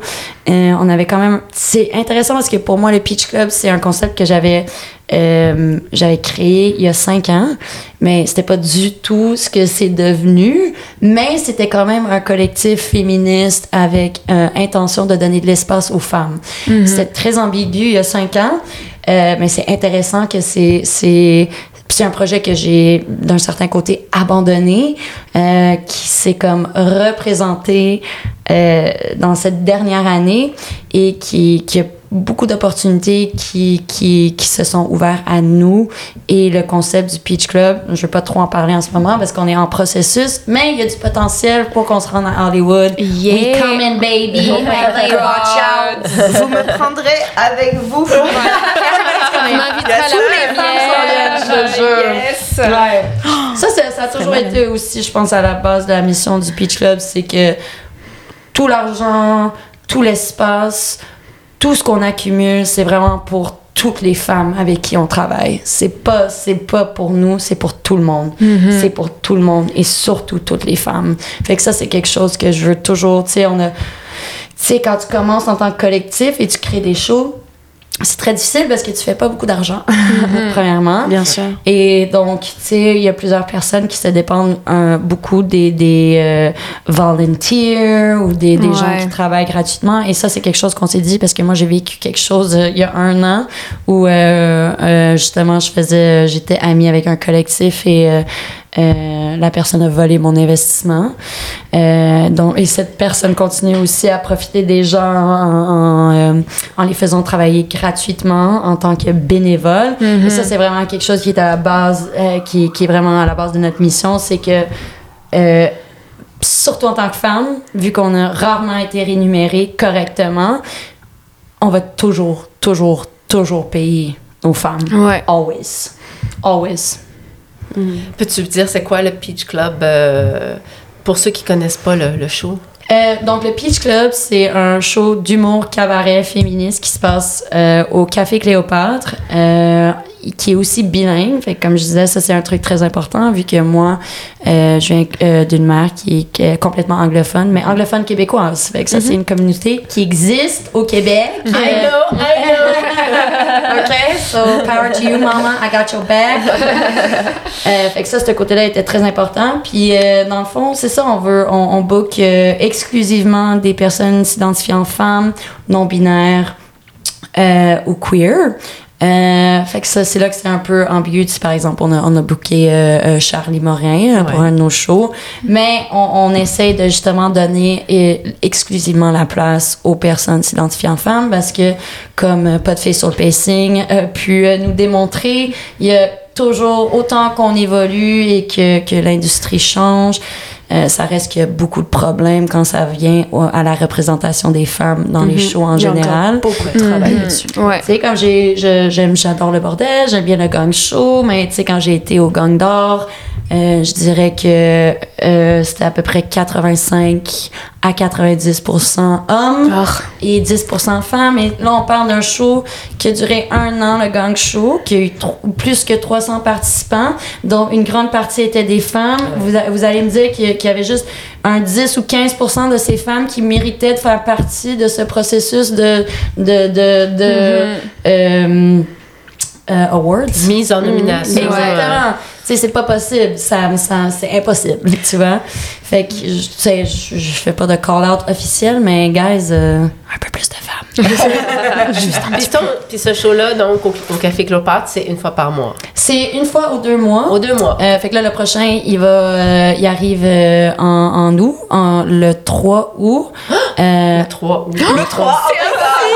Le chiffre 3. Parce qu'elle prend le 30-30, le 30 août pour ses 30 ans. Donc, euh, Voilà. le 30 août. Oh my god. on est très excités parce qu'on a la belle Rachel Ellie qui- Yeah. qui, va être là. Oh, oui, génial. oui, oui, oui, Ça, oui, Et cool. d'autres, bien sûr. euh, euh, mais voilà. Donc, euh, mais au-delà de ça, on a d'autres projets. On a, comme je disais, on fait aussi des événements euh, de euh, euh, musique électronique. Donc, pour amener un peu l'aspect cabaret qu'on a dans nos shows d'humour, on veut, les- on veut ramener ce côté-là dans les euh, soirées de musique électronique. As-tu quelque chose à plugger, Suzanne? Peut-être Euh, on peut faire ouais, un ouais. petit dernier tour de table, peut-être? Est-ce que, j'ai quelque chose à plugger? Je- je- Excusez-moi, il se passe tellement de choses. Est-ce qu'il y a un événement, par exemple, Il y a des- particulier cet été où tu, à la tu veux... boutique, ouais. à la Euh, ben, je fais un pop-up avec euh, une marque que j'adore, Happy Tears. Euh, c'est euh, des jeux de cartes qui permettent de créer de con- des conversations, que ce soit avec tes amis, ta famille ou tes dates. Euh, donc, euh, Brandon, le créateur de Happy Tears, va avoir un pop-up pendant un mois euh, au deuxième étage. Euh, donc, vous allez pouvoir euh, découvrir sa marque et tout. Donc, on peut regarder vos Instagram, on peut regarder... C'est ça. C'est ça. Nos Instagram. Facebook, euh, j'ai un site internet, euh, je livre à l'international. Oui, aucune boutique. Oui, boutiquesensuelle.com ou oui, boutique sensuelle sur Facebook puis sur Instagram. Et moi, c'est Peach Club Barbie, qui est mon Instagram personnel. Et sinon, Taste the Peach pour euh, nos événements, euh, dont euh, le- l'événement du 9 juin, Cabaret. Yeah! Tu voulais-tu conclure euh, Euh, quelque chose de juste, spécial? euh, pas un truc de spécial, si ce n'est que nous, on vient de plugger le nôtre aussi. Bah oui, tout à fait. c'est due to rejection, we decided to redirect to. Ouais. Est-ce qu'on fait un sondage pour le titre? Avec, euh, on a dit qu'on demandait à 4. Ah ouais. Oh! En fait, euh, on n'est on n'est pas encore 100% d'accord, enfin 100% d'accord sur le titre parce qu'en fait, le titre qu'on a eu originellement fait un peu trop penser à quelque chose d'autre. On te le dit, On fait un test. vas-y, dis-le. Deux filles, un rêve. Ah, Two Girls, One Cup. Mais c'est quand tu le dis en français, quand tu le dis en français, ça fait pas penser à ça. Non, bah, en gros, le titre, Ouais. le titre officiel serait Deux filles, un rêve. Non, mais pouvez même faire genre des, des vidéos comme drôles, un peu euh, satire avec ça. Moi, je trouve ça drôle aussi en anglais parce que quand tu me l'as dit en français, j'ai pas fait la connexion. Mais Two Et Girls, ça, One c'est tellement plus empowering. Genre, c'est de. Je pense que ça peut renverser Ouais. justement euh, le, le, le meaning original. Ouais. Falloir qu'on change le titre du début du podcast dans ce cas. ouais. Mais, mais, mais c'est ça, en fait, il y, a- il y a toujours ce côté où moi je, trouvais, je trouve ça vraiment euh, très rigolo. Oui. Euh, et- mais il y a ce côté aussi où tu sais, on n'a pas envie d'être associé à ça non plus, mais tu sais, il faut vraiment le, le owner et il faut qu'on soit 100% d'accord là-dessus d'ailleurs. Ouais. Mais il faut qu'il y ait des gens. euh, Mais vous êtes deux, vous êtes des humoristes. Come on, guys. Ouais, mais c'est pas, C'est tout le drôle, là. c'est pas tout le monde qui a la référence non C'est plus. Mais c'est ça, pour les gens qui l'ont pas, ils moi, vont pas je connaissais pas Ouais. ça, cette vidéo-là. Ben, parce que je suis chez on a tout, on a tout, on a tout, nous, on a tout, on a tout vu ça. Je j'ai- l'ai pas je vu, l'ai j'ai jamais pas vu. parler. J'ai eu trop peur. J'avais- j'avais- On avait quel âge genre, genre Oh my Moi, god, 12 ans, 13 ans. 12, 13 ans, ouais, quand ouais, c'est sorti, ouais. j'ai- on m'a tout dit, ouais, quand j'ai regardé, j'ai vomi et tout. Je pense que c'est encore je plus drôle que euh, toi tu connais l'histoire et ben, la vidéo que toi tu ne la connais pas justement de, de montrer euh, euh, mais aussi je pense vous êtes des humoristes je pense que c'est vraiment drôle il y a quelque chose là, là. Parce qu'un rêve de femme, c'est pas drôle. Ça fait un peu titre de film porno aussi, de toute façon. Mais. C'était ça le- C'est- Est-ce que c'est deux femmes un rêve, deux filles un rêve, ou un rêve de femme? Moi, je dirais deux filles, un rêve. Ouais. Deux femmes, un rêve. Deux femmes Deux un femmes, un rêve. rêve, ouais. Ouais. We gotta stop calling ourselves girls. C'est vrai. On n'est pas des filles. Ouais. On est We des- have pubic hair. Mhm. Ouais. Bon, ben, les belles femmes, on vous remercie tellement. Ouais, on été merci. vraiment, Merci à vous, merci euh, pour ce premier podcast. Mais moi, j'ai une Super. dernière question. Oui, c'est quoi vos rêves secrets à vous? Ah, c'est vrai. Euh, alors ça n'a ça pas, ça pas de sens. C'est euh, d'être euh, actrice oscarisée. Oh! Mais si, ça a du sens. Ça. Enfin, dans le sens, je, je fais même pas de cours de théâtre, je ne fais pas de casting, je ne fais même pas de film. Je vais te dire un truc. Je vais pas en dire plus que ça, mais il y a une de- des opportunités qui est venue vers nous qui pourrait aller vers ça. Fait que you never know. Oh my You never know. We keep in touch. Yes. Moi, moi, j'ai j'ai parlé de mes carrières euh, ou mes rêves là quand j'étais petite. J'ai toujours rêvé d'aller sur un tapis rouge. Je sais déjà la tenue que je vais porter euh, sur les marches de Cannes. hein. Donc, Ouais, euh, t'as- ta robe de mariage, c'est ça. ta robe pour comme, il faut que tu manifestes dans la vie là. C'est ça. Ouais, j'aurais jamais pensé que peut-être en genre que j'allais ouvrir un magasin sur la santé sexuelle Mm. euh, et au final que j'allais côtoyer des futures actrices oscarisées. voilà. Donc euh, tu sais, Et toi, tu pensais jamais, je pense que t'allais faire de l'humour. Est-ce que c'était un plan dans ta vie? J'ai toujours aimé ça faire le clown. J'ai Ouais. toujours aimé ça, faire rire la galerie. Mhm. Euh, fait que ça faisait du sens Ok, de, ouais. de faire du stand-up pour moi. Je pense aussi que j'ai le côté extraverti dans la vie de tous les jours qui match Mhm, mhm. avec cette dynamique que tu as quand tu es sur scène. Euh, et puis moi, j'ai toujours aimé, depuis que j'ai 3 ans, je fais des galas de danse, donc tout ce qui est la danse, tout ça. Ok, Et j'ai toujours aimé les projecteurs, Ah être ouais, sur scène, ouais. le, tu sais, le... la Girl, le belong on the red carpet. Je serais là en mode... Oh my god. Et toi, c'est quoi ton secret? Mais moi, j'avais jamais, pen- pensé faire de stand-up de ma vie, ever. Ah ouais? C'est comme, il y a un an. Moi non plus. Mais qu'est-ce qui fait que tu as pris la décision, en fait? Ben, c'est un, c'est un, c'est un genre de. T'es pas game. Ouais. Ouais. tu sais, il y a quelqu'un ouais. qui. Ma copine, ma meilleure amie maintenant qui habite en France, qui m'a dit T'es pas game de- d'aller sur scène faire un 5 minutes. Puis j'ai fait comme Ah ouais, ok. Watch me. Ah, Watch me, bitch compétitive. euh, Puis je l'ai fait grâce. Ben, en fait, c'est les Animatières, qui est un collectif euh, de filles qui, qui m'ont donné, là, de femmes, qui m'ont donné ma première chance. Puis j'ai eu la piqûre, là, tout de suite après. Ah oui, avec et Caro. Ouais. ouais. Parce que moi, je suis plutôt, au contraire, introvertie, calme. Tu sais, Ouais. je suis plus euh, low profile. Mais euh, sur scène, je sais pas, c'est une drogue pour moi. C'est vraiment une euh, drogue. Puis après ça, c'est comme, where's my next shot? Là, c'est comme, j'en voulais encore, j'en voulais plus, plus, plus, plus. Tu veux pas essayer, Suzanne? Oh my god, c'est Ah. l'adrénaline. Mais je C'est- saurais pas quoi dire. Moi, quand je suis avec euh, des amis, je, je suis drôle. On va Mes t'écrire amis, des me- textes. Mes Mais tu amis moi, je fais la même chose hein, comme mon, mon partenaire, euh, Ouais. tu sais, il y a un an.